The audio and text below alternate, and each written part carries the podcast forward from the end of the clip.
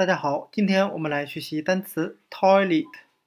toilet 表示坐便器、洗手间的含义。我们可以用脱衣理他来记这个单词。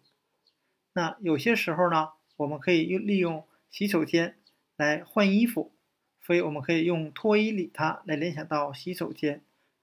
那我们看一下 toilet 这个单词，可以拆分成 toil 表示网兜和 it 表示小的含义。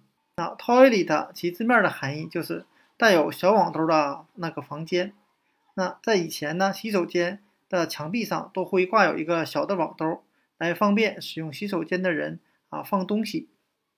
那 toilet 这个单词，其最原始的含义是表示编织啊，就是编织一个东西啊，编织一个网兜或者是啊一块布的含义。那法语呢，toilet 表示薄的麻布。由薄的麻布派生出来了梳妆台的台布。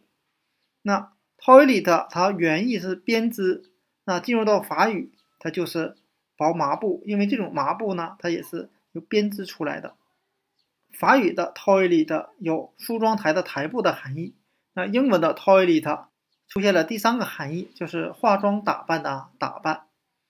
那今天我们所要学习的单词 toilet 坐便器、洗手间。和打扮就给大家讲解到这里，谢谢大家的收看。